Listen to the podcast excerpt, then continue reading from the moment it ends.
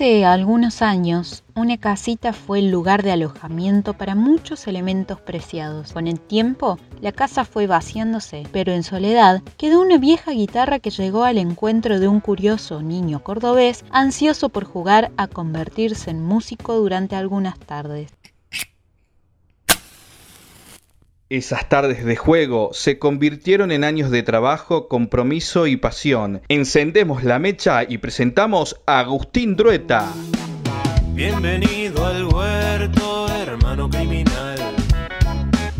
Bienvenido, sí, hermano criminal.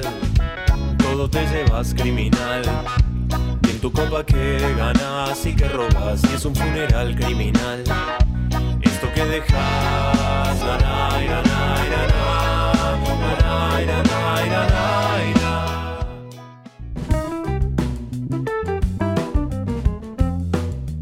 Yo grabé la trompeta y en realidad no sabía nada de trompetas. Estas fueron las palabras de Agustín cuando preguntamos sobre las experiencias de grabación con los primos de la Vigornia, una de las bandas de su trayectoria musical. Una cita que demuestra la simpleza y la volatilidad de un músico que se deja llevar por la vida y los acordes, haciendo de ese camino un desafiante trayecto creativo signado por la libertad y una actitud de apertura constante. Agustín Drueta recuerda con gracia y cariño algunos vestigios de su infancia que sin dudas lo acercaron a la música y el arte. De muy pequeño, con sus ojos bien abiertos al asombro, escuchaba a sus tíos cantar canciones como Mr. Jones, pequeña semblanza de una familia tipo americana, o Mariel y el Capitán. A su vez, la música que escuchaba su mamá también fue un cable de conexión al arte, muy fuerte para Agustín. Sobre ello, recuerda la siguiente anécdota. Yo me acuerdo un día que llegué, tendría, no sé, 6, 7 años,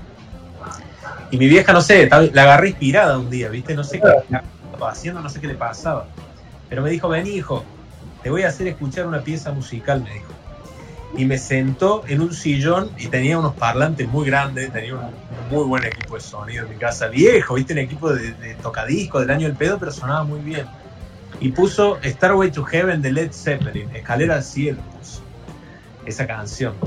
Y me dijo, no me voy a olvidar nunca, me dijo, te voy a hacer escuchar una canción que cuando vos crees que lo ha dado todo, todavía falta lo más importante. y es cierto, cuando, cuando está el solo enloquecido, cuando la banda lo, está dejando todo, todavía falta la sección donde Robert Plant empieza a gritar como un desquiciado y bueno, Star Wars to ¿no? Bueno, con esa influencia.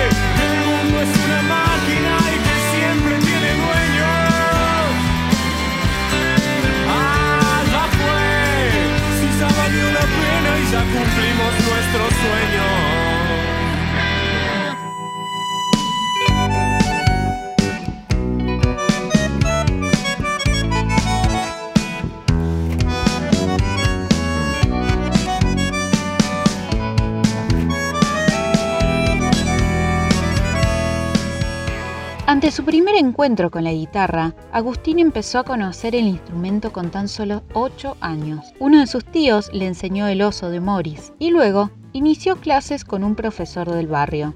Clases que dejó porque antes de llegar a su casa había un perro muy grande que lo sacaba a las corridas. Luego continuó de manera bastante autodidacta, como dejándose llevar por todo lo que iba conociendo. Los CDs de canciones compiladas y los pequeños cancioneros que vendían en casas de música fueron sus bastiones por aquellos años. Y es así, Belu, no había día que Agustín no llegase a su colegio con la guitarra a cuestas. A algunos profes les costó más que a otros comprender que las amonestaciones jamás tendrían sentido. A sus 12 años nació el síndrome del pogo, la típica banda de amigos deseosos por escapar de la rutina escolar. Síndrome del Pogo fue el momento de empezar a compartir los primeros escenarios con el Negro Gómez, quien fue luego baterista de Ole Blando y amigo de toda la vida de Agustín. Con Síndrome del Pogo tuvo su primera presentación en un desfile de modas organizado por el peluquero del barrio, presentación que significó mucho para el artista, porque fue, digamos, fundacional. Las primeras composiciones de Agustín encontraban su lugar en la tristeza de los desamores de la adolescencia. Con el tiempo recorrió otros senderos estéticos en los que fue tocando diversas sensaciones como la alegría y el humor. El rock, el folclore y diversos géneros de nuestra Latinoamérica son pilares reconocibles en los trabajos de Agustín.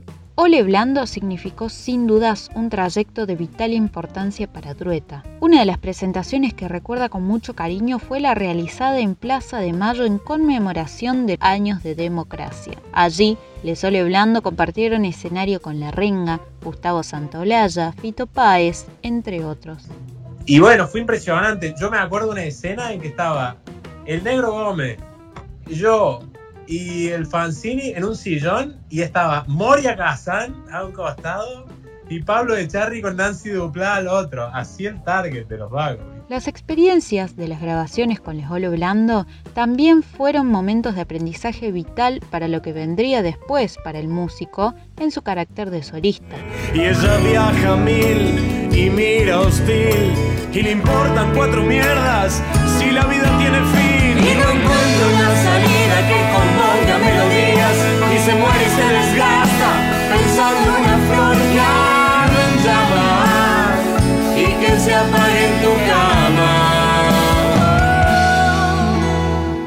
Belu, te comento, otra banda que atravesó el artista también bastante conocida de la escena local fue Los Primos de la Vigornia. La primera vez que tocó con las personas que la integraban fue cuando aún no llevaban ese nombre, en un evento en el que el bajista no pudo asistir y Agustín fue invitado a reemplazarlo. Encantado, se aprendió todas las canciones ese día para tocar al siguiente. Se llevó sus hojitas que apuntaban los acordes para no olvidarlos en el escenario, pero la verdad, entre el vino y la oscuridad, se dio cuenta que no servían demasiado. Riendo, relata cómo la banda estuvo literalmente signada por un fuerte espíritu caravanero. Los primos de la Vigordia ensayaban en, en- allá en zona sur, en una sala de ensayo que vendía porrones. Y en un momento no sé qué problema hubo. Y hubo que empezar en otra sala, pero como no vendía porrones, no ensayaron más. Entonces, bueno, yo te digo que ha sido de las cosas que más he disfrutado en mi vida, ¿no? Pero siempre era caravana, caravana, caravana, caravana. A una edad que yo ya, ya me estaba queriendo bajarme de la caravana. Yo ya llegaba. De los 15 a los 25 uno se la pega fuertazo. Yo a los 28 ya estaba queriendo bajar y, y con esa banda era arriba, arriba, arriba. Fue hermoso, fue una experiencia increíble.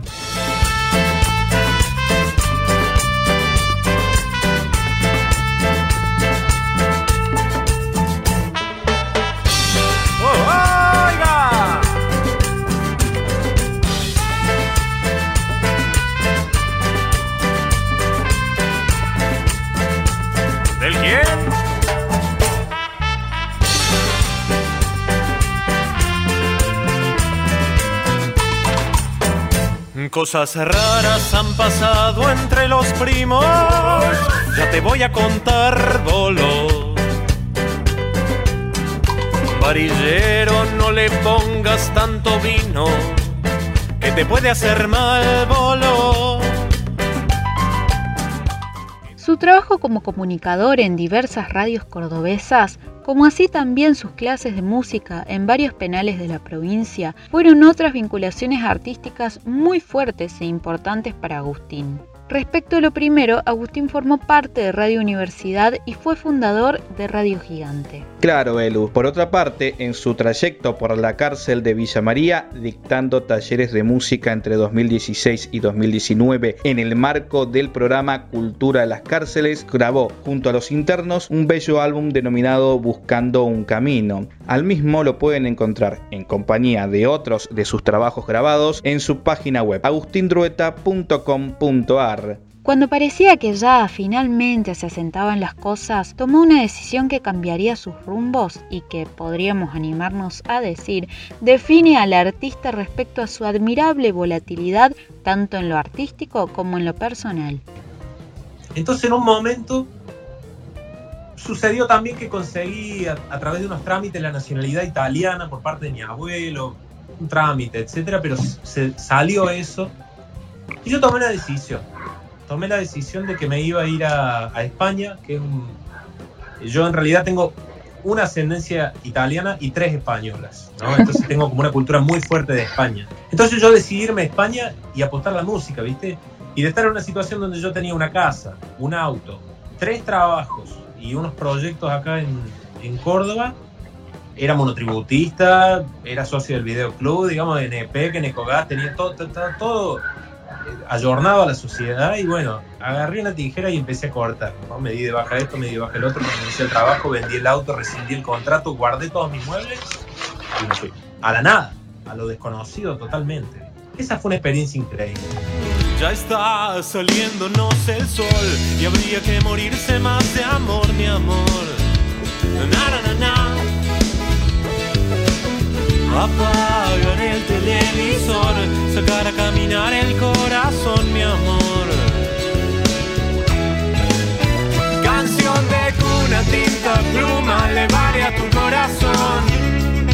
Sabor a fruta dulce, pura, borracha en clérigo.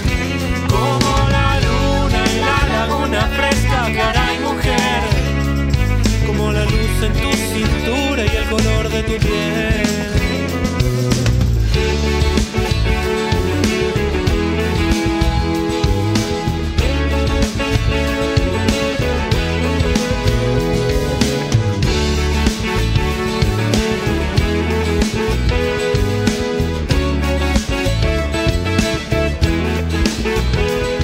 En su viaje a España, Agustín se topó con muchas experiencias y aventuras que desataron nuevas rutas artísticas. Uruguay, por su parte, fue otra de las estaciones que el músico recuerda con mucho anhelo. La sencillez del humano puede percibirse en la música que Agustín ha creado hasta ahora. Desafiándose artística y personalmente de manera constante, comunica mucho más que lo que sus letras pueden literalizar o sus acordes sensibilizar. Comunica modos alternativos de ser artista, de crear, de vincularnos con el arte, que actualmente se tornan absolutamente valiosos. Les invitamos con muchísimo gusto a descubrirlos. Les agradecemos a ustedes por escucharnos, a Agustín Rueta por sumarse a esta idea y a todo el equipo de una bomba de tiempo que con amor y cariño visibiliza a los artistas de nuestra cultura.